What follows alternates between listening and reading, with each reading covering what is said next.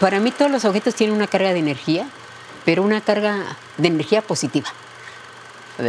Entonces, este, eh, yo aquí me pongo a jugar con mis aparatitos, ¿sabes?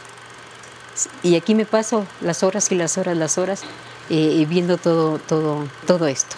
De hecho, les hablo, platico con ellos y les pregunto cómo se encuentran, eh, qué sienten, ya estoy por aquí, en fin, en fin, así como lo quita, pero aquí, me, aquí, me, aquí estoy. No solamente tenemos que ir a la escuela a hacer cine, sino viendo películas podemos hacer cine. Muchos de los grandes realizadores pues, no tuvieron la oportunidad de una escuela y, bueno, y aprendieron viendo cine. Mi primera actividad es ver mis eh, pendientes que tengo que hacer, los que tengo de anterior, la semana anterior. Entonces aquí tenemos una cuestión que hay los trabajos importantes, los eh, necesarios y los imprescindibles. Que te digo, para mí lo más padre es cuando me encuentro con materiales este, de, los 1910, 20, nitrato, coloreados, eh, iluminados a mano, entintados. O sea, ver todos esos materiales para mí es muy padre, muy padre. Pues la, la, memoria es fundamental, ¿no? Quien no tiene memoria no tiene historia. Quien no tiene historia, pues que Dios lo acompañe, porque todos somos productos de un hecho social, ¿no?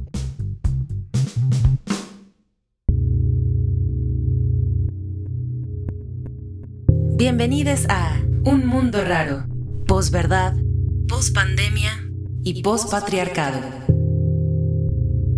Una producción de Radio UNAM y la Unidad de Investigaciones Periodísticas de Cultura UNAM.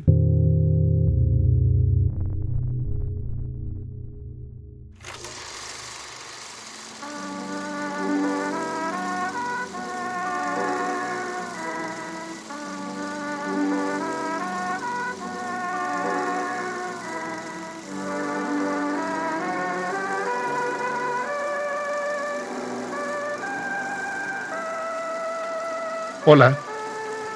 Soy una voz conocida para ti aunque nunca me hayas visto, porque soy el sonido de los millones de fotogramas que han pasado por mi mecanismo. Soy un proyector del siglo pasado y esta es mi casa, la Filmoteca de la UNAM, donde Ana Rosa Castañeda, Juan García Hernández, Jorge Arturo Martínez y Antonia Rojas, junto con otros cientos de especialistas en cinematografía, cuidan y preservan 46.000 obras cinematográficas en 15 bóvedas especiales. Resguardan más de 10.000 carteles de época, 83.000 fotos fijas de rodajes, cientos de aparatos de labores cinematográficas y todo este acervo vive en las instalaciones del Circuito Cultural Mario de la Cueva de Ciudad Universitaria, al lado de la Escuela Nacional de Artes Cinematográficas, y a unos metros de la estación Ciudad Universitaria del Metro de la Ciudad de México.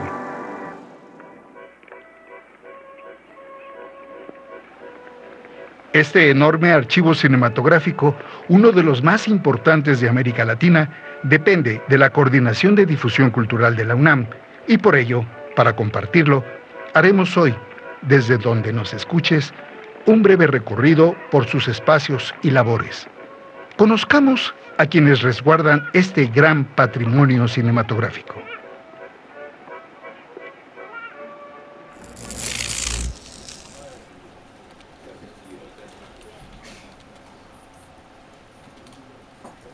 Entre cientos de objetos y aparatos antiguos, como yo, Ana Rosa Castañeda rememora la mágica presencia del tiempo entre sus manos. Esta es la sala de acervos de aparatos. Este es un visor estereoscópico. Es para vistas. Esto que tenemos aquí movemos para enfocar. Bueno, ves tú a través de los lentes y estás viendo claramente la amplitud de la placa o de la vista. De hecho, les hablo, platico con ellos y les pregunto cómo se encuentran, eh, qué sienten, ya estoy por aquí, en fin, En fin, y así como lo quita, pero aquí, me, aquí, me, aquí estoy.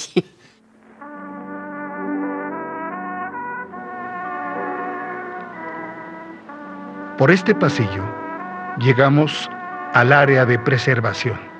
Aquí vemos al señor Juan García, quien ha ejecutado la misma rutina por más de 30 años. Amante del cine desde muy joven, su trabajo significa la responsabilidad para el cuidado de la historia fílmica de nuestro país. Ah, bueno, yo soy el jefe del departamento de bóvedas y, este, y estoy encargado del, de la preservación, la mejor preservación posible, un flujo ordenado y controlado de los materiales. Para esto tenemos unos eh, sistemas de administración, el COPS y el CLAP, y esa es mi función, conseguir las mejores condiciones de preservación internas de los equipos, de las edificaciones, y ese es mi objetivo, y que el material entre y salga ordenadamente, y que exista un registro.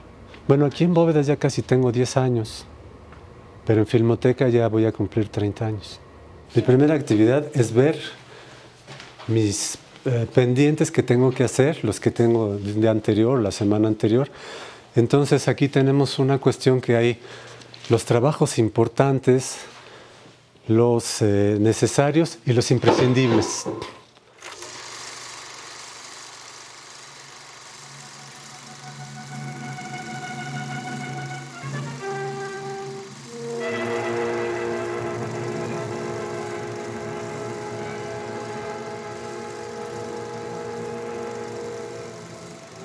Estos espacios de resguardo también se cuida la textura de los formatos, imágenes, sonidos, movimientos de las cintas, como si les devolvieran la juventud. Kilómetros de celuloide, 46 mil cintas producidas han recobrado la lozanía de su primera proyección.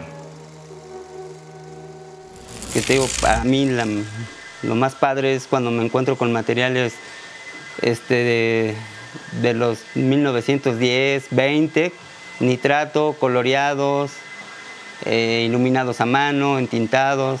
O sea, ver todos esos materiales para mí es muy padre, muy padre.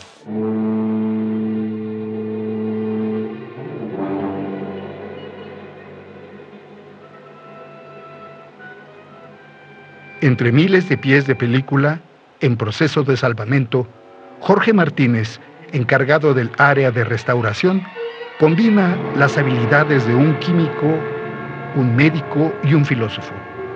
Su misión principal es llevar los materiales antiguos del formato analógico a lo digital para magnificar el acceso a los materiales fílmicos y su preservación.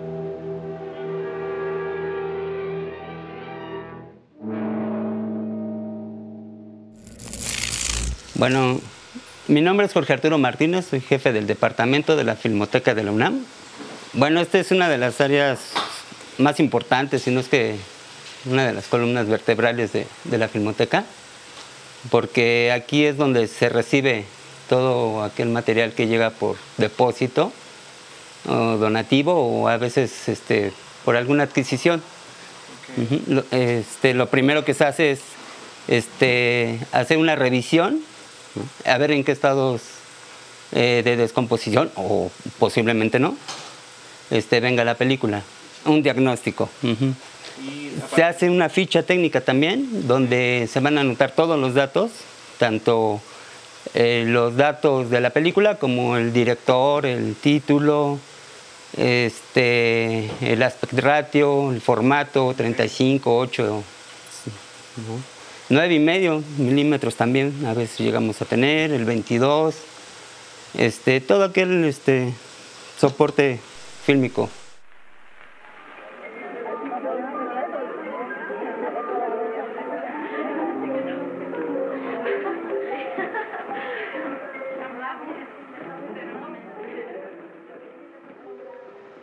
Vamos ahora al centro de documentación el espacio donde se resguarda y protege todo aquel objeto material y gráfico adecuado para el estudio académico y profesional del cine. Aquí permanece un gran número de objetos y documentos con los que estudiantes y amantes de la pantalla grande pueden conocer más del séptimo arte. Soy Antonia Rojas Ávila, soy la encargada del centro de documentación y tengo aquí trabajando ya muchos años, como 38 por ahí. El Centro de Documentación es un repositorio de las colecciones documentales gráficas de la Filmoteca de la UNAM.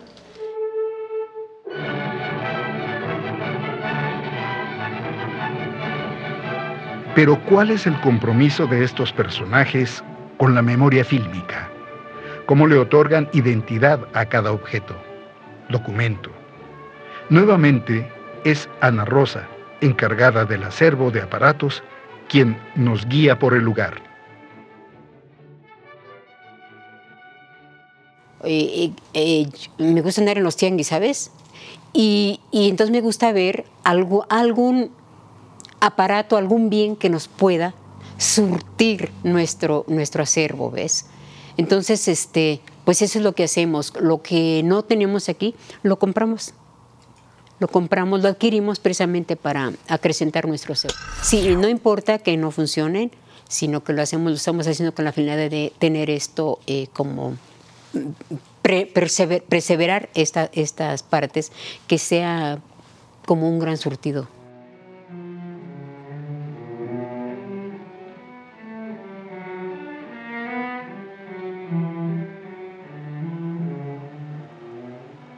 Ahora sientan el frío de las bóvedas, como el fresco de la mañana. La temperatura y humedad se mantienen entre los 13 y 15 grados y el 40 y 50% de humedad. Esto impide que las bacterias o cualquier otro tipo de microorganismo atente contra los filmes. Es Juan García quien habla.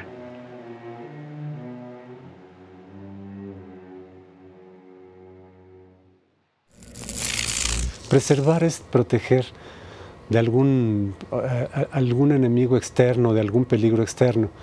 Y conservar, pues es mantener las cosas como están. Y entonces aquí lo único que hacemos es proteger a los materiales del, del, medio ambiente y de su descomposición interna. ¿Y cómo lo hacemos? Bueno, pues ya se han descubierto con los eh, archivos fílmicos que controlando la humedad y la temperatura podemos mantener los materiales que, que tengan más vida de uso que lo que tratamos es de que puedan seguir siendo imágenes en movimiento.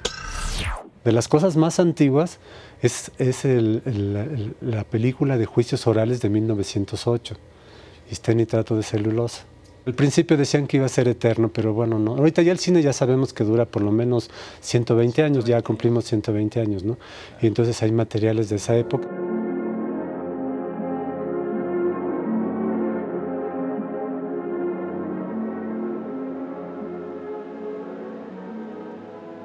Siguiendo con los comos, es Jorge Martínez quien nos describe algunos secretos de lo que ocurre en los espacios de preservación.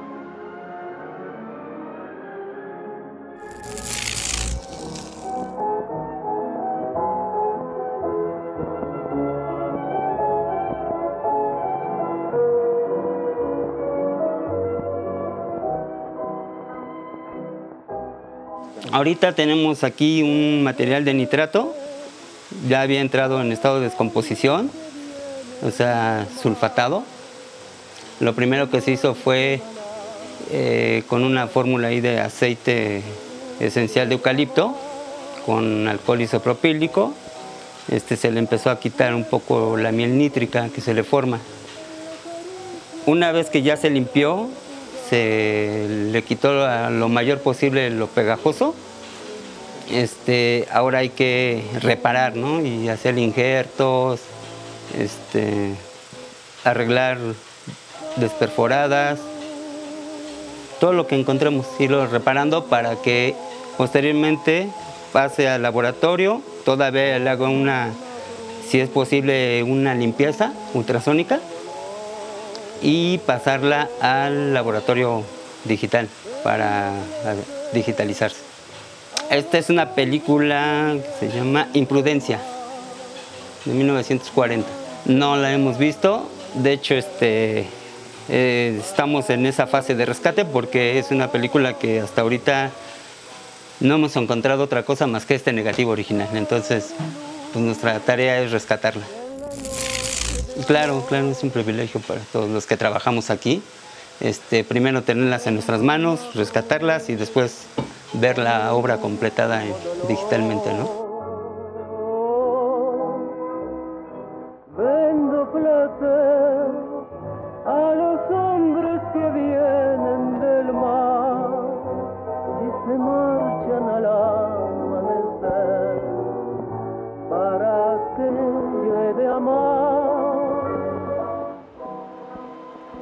Además de la memoria visual y sonora, esta filmoteca resguarda millones de objetos que han cruzado el tiempo para llegar a quienes cuando los conocen viajan a otras realidades del pasado.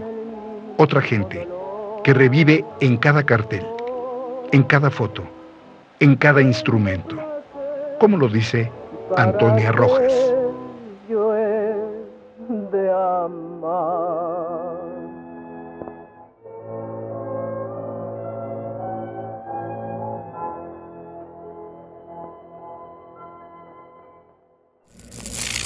Ahorita eh, la compañera está eh, trabajando con eh, fotografías de un fondo que se llama, de un director de cine que se llama Arkady Beutler. Entonces está limpiando para que podamos después digitalizar,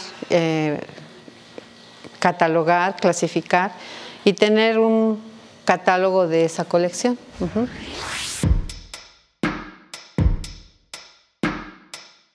Les voy a mostrar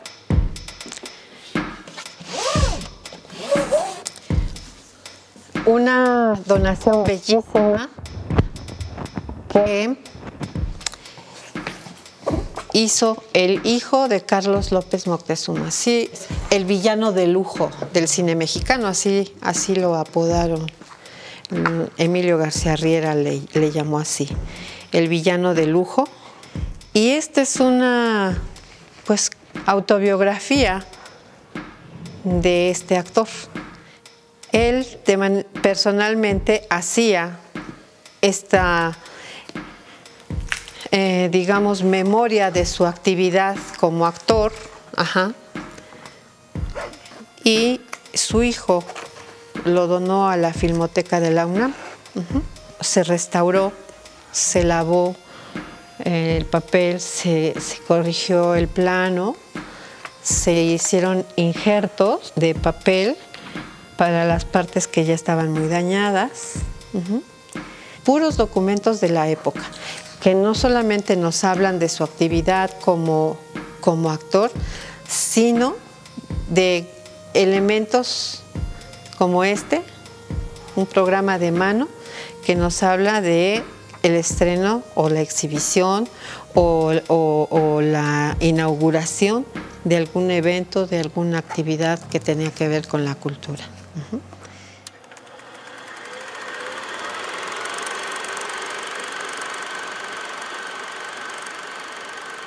Las piezas que integran el centro de documentación son impresionantes carteles, medallas, premios, como el Ariel, fotografías, libros, películas y un largo etcétera.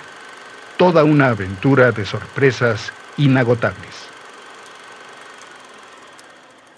Actualmente nuestro programa de digitalización es pues ya un tanto robusto porque tenemos ya una buena cantidad de imágenes digitales de tal suerte que eh, nos permite tener y dar acceso a, las colecciones sin necesidad de que se toquen. hemos empleado la, la, digitalización como un medio de preservación, como una herramienta para la preservación de los documentos.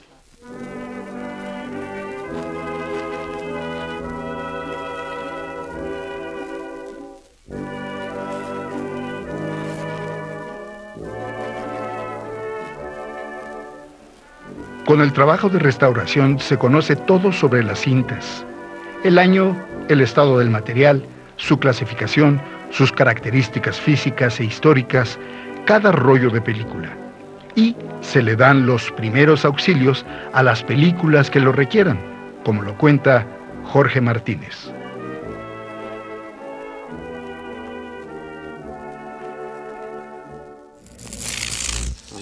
Entonces, pues todo eso sí, aunado a la historia, que son películas que la verdad son de calidad, pues es muy gratificante nosotros verla ya una vez digitalizada. Desafortunadamente estaría mejor verla en, en cine, 35 milímetros, pero pues bueno, eso ya, ya no es posible. Sí, este, lamentablemente no toda la, eh, todos los materiales se digitalizan porque pues bueno, sí eh, sería ocupar un, pues un gran espacio ¿no? en cuanto a los servidores. Y la verdad es que contamos con un sinfín de, de materiales que no es posible rescatarlos todos. Tenemos que hacer una investigación de cuáles sí y cuáles no. Que más quisiéramos rescatar todos, pero no es posible. Más allá de guardar objetos, el Centro de Documentación se encarga de proteger materiales y gráficos propios para el estudio académico y profesional del cine. Como lo indica Antonia Rojas, este centro resguarda entrañables objetos y fuentes de información para quienes busquen conocer más acerca del séptimo arte. Tenemos fondos muy, muy importantes, como es el fondo de Salvador Toscano eh, y de actores tan importantes como, como este, Carlos López Moctezuma o Fernando Fernández o, directores de cine como Fernando de Fuentes y demás. Pero en esta época, pues sí, estos materiales viajaban con las películas hasta los años 70, 80, ¿no? Si ven, por sí mismos estos son un documento sobre los estilos de la gráfica, la forma de, hacer la publicidad de las películas. A veces tenían como este un estilo o una fotografía de rodaje pegada, como estos, o a veces solamente la tenían tenían impresa y ves todas, todas las, este, todas las, los daños que tienen, ¿no? Porque precisamente viajaban con, las, con los rollos, con las latas de películas a donde fueran. Hoy estaban en Tijuana, en un mes en Chiapas y así. Aquí ya el estilo es completamente distinto, ya cambia todo.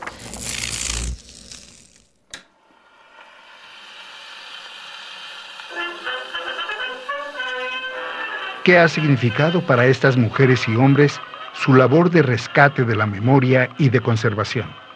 Ana Rosa Castañeda nos cuenta su aventura. Híjole, impresionante, porque, porque hagan de cuenta que mi esposo era, pero un cinéfilo así de, pero, pero cinéfilo, decía él que, que no le daban leche, le daban puros pedazos de película para comer. Todo esto era un, desastre, o sea, piezas estaban incompletos, no había manera de... Entonces había que buscar las piezas para cada aparato. Cuando, cuando él decide, sí, sí, sí, me gusta, eso es lo que quiero, empieza a armar todos los aparatos, entonces me dice a mí, oye, necesito que me apoyes. Pues sí, lo, apoya, lo apoyé eh, durante varios años, varios años, por eso digo que tengo ya tantos más años, pero reconocidos tengo 20, voy para 25 el mes que entra para mí ellos son mis hijos, porque, está, porque pues él llegó a tocar, llegó a, ordenar, llegó a, formarlos, ¿ves? A formarlos, ¿ves? Entonces, por supuesto, ¿cómo no es que no voy a estar yo tan contenta y feliz aquí?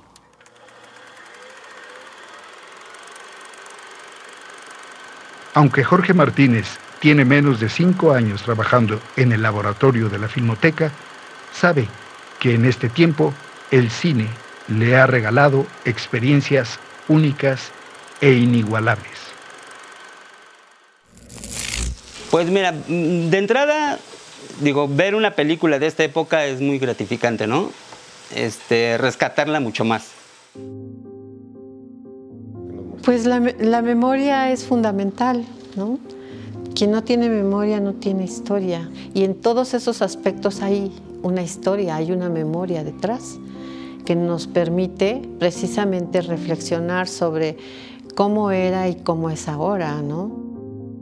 Para mí memoria es, creo que es una, una palabra muy importante por el hecho de tener y conocer la parte de lo que no conocemos. Y para mí una memoria es decir, wow, wow, tener, o sea, no, no, es que esto, yo por ejemplo no lo conocía, ¿sí?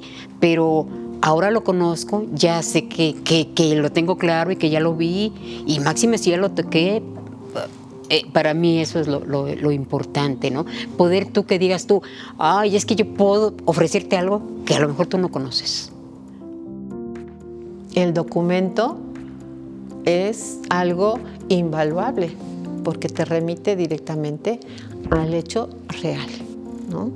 si, te muestro, eh, si te muestro esta, esta peli, vas a decir, híjole, es que yo me acuerdo que mi abuelito le encantaba ver esa película y la vio cientos de veces y me obligaba a verla, ¿no?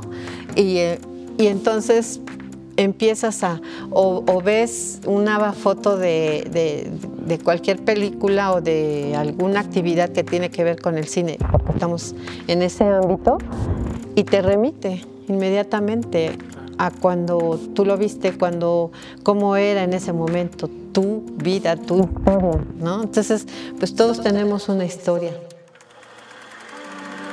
Somos memoria, historia y cine imagen y movimiento. Vivimos aquí, en la mirada de quien nos busca, de quien nos contempla en los miles de objetos cargados de un tiempo siempre presente, en la querida Filmoteca de la UNAM.